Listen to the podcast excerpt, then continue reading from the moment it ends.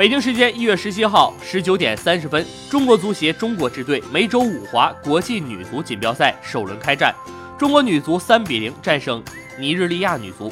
第九分钟，张睿门前抽射首开纪录。第六十四分钟，李颖禁区内小角度抽射远角扩大比分。第九十三分钟，李颖禁区内倒地卧射锁定胜局。本届女足四国赛是中国女足在参加今年六月份法国举行的女足世界杯之前。在国内参加的最后一项正式赛事，除中国队外，本次其他三支参赛球队分别是韩国队、罗马尼亚队和尼日利亚队。四队中，只有罗马尼亚女足没有晋级法国女足世界杯决赛圈。中国女足近期一直在进行海外拉练，这次四国赛也是检验拉练成果的时刻。开场第二分钟。刘慧婷右路送出精准传中，王珊珊抢点头球攻门被门将没收。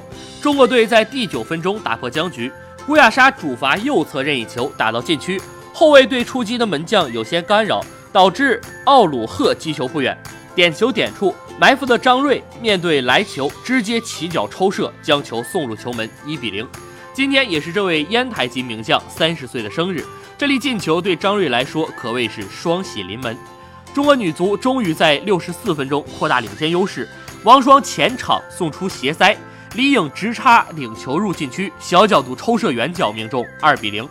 第九十三分钟，李颖禁区内倒地卧射梅开二度，将比分改写为三比零。最终，中国女足三比零战胜尼日利亚女足。